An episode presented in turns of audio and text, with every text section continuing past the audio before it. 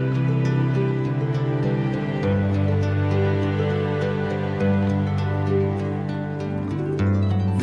quando tudo pede um pouco mais de calma, até quando o corpo pede um pouco mais de alma. Olá pessoal, mais um episódio do podcast B2B Rocks. Hoje é 24 de março, já há quase uma semana trabalhando remotamente. Eu, como imagino grande parte eh, de vocês que estão ouvindo esse podcast, podem trabalhar remotamente, eh, mas não é o caso de muita gente aqui no Brasil.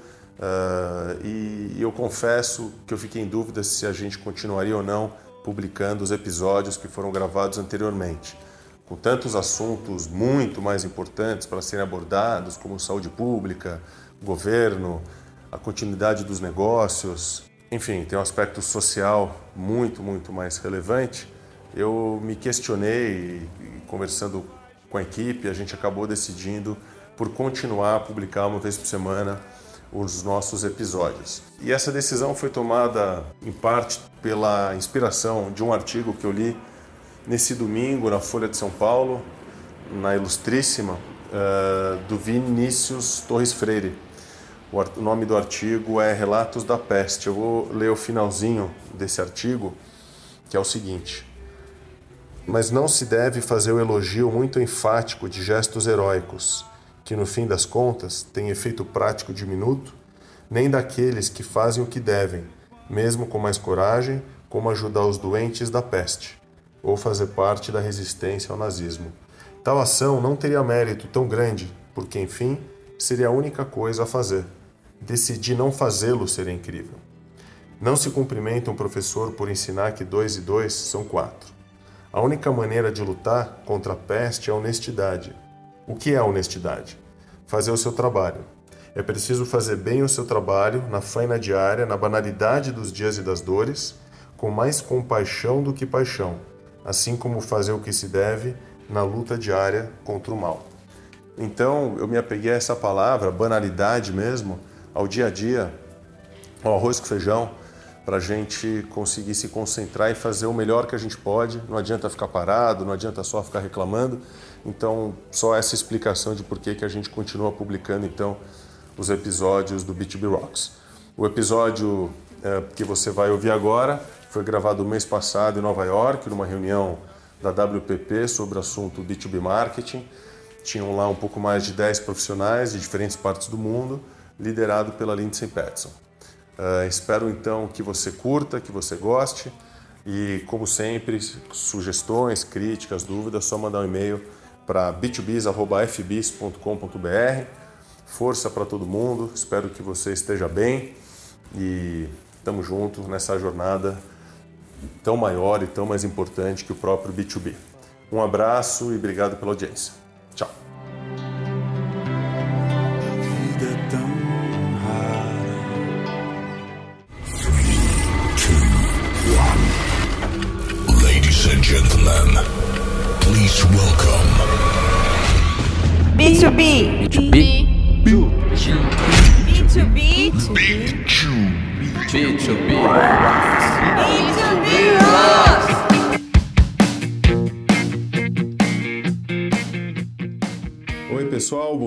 Tarde, boa noite. Essa é a primeira entrevista em inglês. Eu estou aqui em Nova York conversando com a Lindsay Patson. Ela é a Chief Client Officer da WPP e eu peço para vocês agora ligarem a tecla SAP, porque eu vou falar inglês e é um prazer estar com vocês.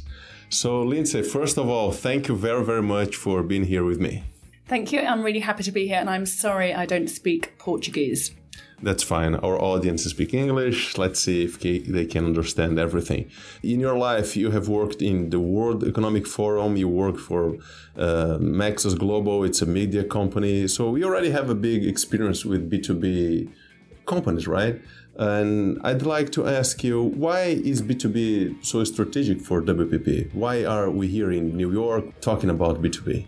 Um, I think my role is to be focused on the needs of our clients, so to be client centric in everything we do. So WPP under Mark Reed, who's been our CEO now for about a year and a half, is very clear that we are structured around the three C's. The first is clients, so being client centric.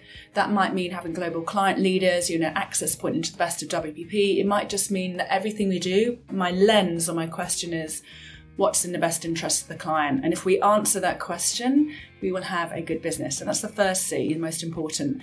The second C are companies. So companies like yours, like FBiz, like Wunderman Thompson, like great brands like Ogilvy, because really the work, the expertise, the capabilities and the people sit within the companies. So we're client centric, but the work is deployed through the companies.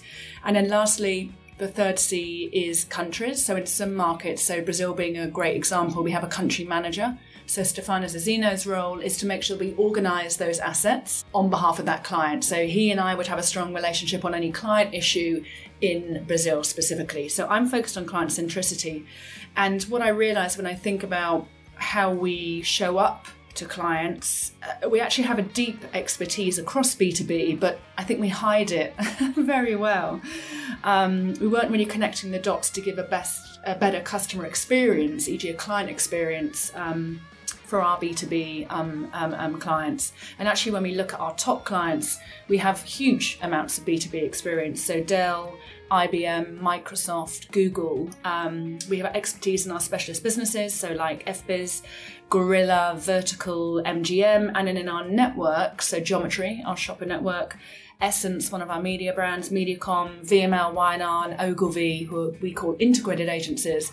We have deep expertise, but we're not sharing best practice. We're not sharing what might be the best approach to certain B2B challenges. And I think there would be a benefit to our clients by doing that better. Um, so, and we want, you know, we want to service our clients better, but we also want to grow. Being mm-hmm. selfish, want to grow our business. So, mm-hmm. connecting our experts is key um, when we think about organic growth, so how we grow our client relationships around the world with adding in B2B expertise um, is also key for new business. So um, those are lots of reasons. And the other reason is to build a community of experts. So WPP has 140,000 people around the world. So actually, whilst we're organised by clients, companies, and countries, actually creating communities, so another C of experts, is really going to help us deliver well for our clients. And, and thank you for being part of the B2B one.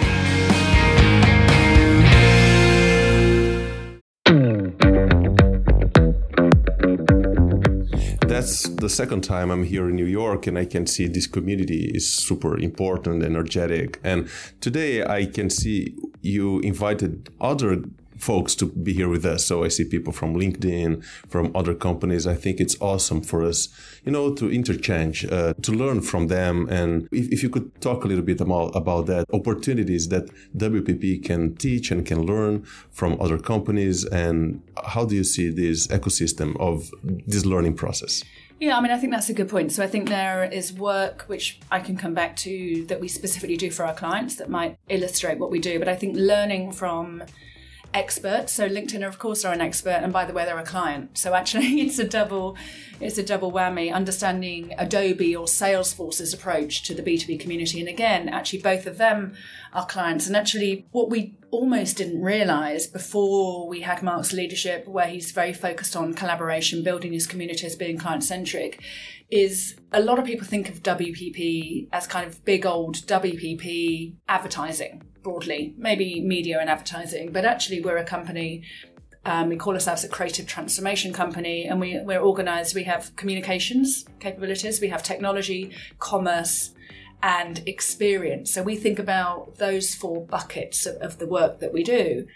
Um, and we actually have more um, Adobe deployment experts than any other holding company in the world. We have more uh, Salesforce experts than anyone else in the world. The same for Marketo.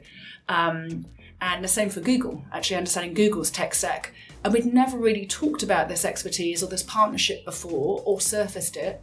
So one of the benefits should be that we we make people aware that we have this deep expertise because so many of our clients buy a whole ton of technology but don't quite know what to do with it. For example, as you said, we are good in, in hiding our expertise, right? Exactly that. So, um, so I think there's a huge amount that we can bring to our clients yes. with that deep technology or platform expertise. So this is again joining the dots, understanding and sharing knowledge. Taking, you know, we we have um, we will steal great ideas with pride from many of our partners because we we have huge partnerships. So we should be securing beta tests for any of our clients. We should be really pushing the boundaries with Adobe, with Salesforce, with Marketo. So that's what we aim to do. Great. So enough hiding. Let's talk about the work we do for our client, of our B2B clients. Could you tell me a little bit more about that? Yeah, sure. I'll start with um, IBM, who are one of our largest clients. They're a top 10 client for WPP globally. Really interestingly, we created what we call a fusion model. Uh, so we have a team. It's called um, 8 Bar, which is actually a reference to the 8 bars within the IBM logo. We have in Brazil, folks. If you want to know more about that, they are within together with Ogilvy here there in Brazil. Yes. So in obviously uh, Brazil is a different market where you don't have separate media agencies. In most of the markets around the world, it's a combination of people, talent, and expertise from Ogilvy and Mindshare and they provide deep B2B expertise and brand understanding uh, in what is quite a complex category. So there's a core team from media and kind of creative and, and digital, but they have fluid resource from other agencies. So, for example, they bring in AKQA, are helping at the moment with a specific project. Um, and so they a core team of people. I mean, here in New York, where we are recording, there's 180 people that sit together. Um, on that account, but they also then bring in different capabilities on a, on a fluid basis. Um, so the work they're really proud of at the moment um, is the, the campaign Smart Loves Problems. Um, it's doing incredibly well. It was based on an insight that it's human nature to hate problems. But why? Because actually problems inspire us to move the world forward. And that's what IBM have always aspired to do. So they're showcasing the people, um, their own people who, who love difficult problems and love to solve those. And I think the solutions, the way that shows up in all of our work, show that they can be really unexpected or they can be heartwarming. Um, and so they're landing competence questions, but actually in a way that's quite um, quite heartwarming as well.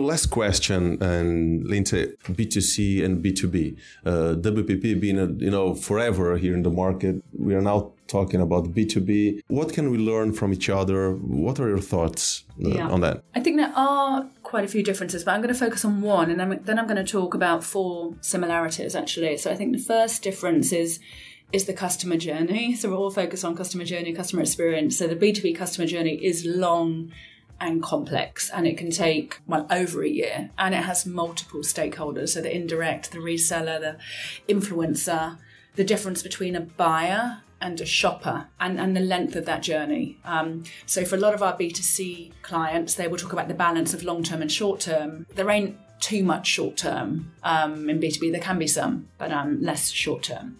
So, that's one big difference. I think a similarity is that if you have a powerful brand, um, that can solve um, some of the complexity by streamlining the way that audiences navigate a B2B choice, the same way you do a consumer. A B2B buyer is a person. so Still, yeah. they're still a person. Uh, they're not a robot. So the same goes for B2C. Another similarity. Sometimes we, we say it's B2P, business to people, you know, instead Yeah. of B2B yeah, or business to human. I don't know. Yeah, I think being human, I think, is probably can be in a, in a world of AI. We could perhaps um, so, but uh, on that point, actually, there's- there's a similarity in the fact that we do need to use data to follow up on leads, track the stakeholder or track the buyer through the process. Same for B2C. I think actually B2B have always done that in the past, and actually it's almost the B2C is, is catching up. I, I think there's actually lots of lessons the B2C could could learn from. I think another similarity is that you know that this idea, as you just said, Paolo, the B2Bs aren't you know aren't robots. They've got motivations and emotions, but they have perhaps you know we talk about they're making multi million dollar decisions often on the behalf of their companies so they're not going to do that purely on an mm-hmm. emotion not not like buying a washing pad or, or a bar of chocolate so they have a low appetite for risk so they have quite a different mindset so therefore i think you really need to think about driving trust even more so in a b2b environment which is why so many clients do use testimonials and case studies because there's the proof of of that individual or that company, and then buyers like to buy what someone else um, has already proven. And then finally, a similarity. I think B2B is no different to B2C at, at WPP when we think about collaboration and creativity. So we want to be known as a creative transformation company. All our businesses, all our clients' businesses are being disrupted, so they need transformation. Our role should be to be able to think about that in a way that is creative. How do you be creative? We need this cross discipline collaboration. We need different minds, capabilities, expertise, points of view, diverse sets of view that actually have a passion for this that can discuss and move forward. So, outside in stimulation to be truly client centric. So, there's no reason why we can't be creative um, on behalf of our clients in B2B. Um, and I think collaboration will help us get there. That's amazing. And I'm very optimistic about our future. I thank you very much for this interview and for having me here in New York. And obrigado a todos que ouviram essa conversa. E qualquer dúvida, sugestões e críticas, mandem seu e-mail para o b2bs.fbis.com.br. Lindsay, thank you very, very much. It was a pleasure. Thank you. Thanks very much. Bye bye. Obrigado, pessoal. Até a próxima.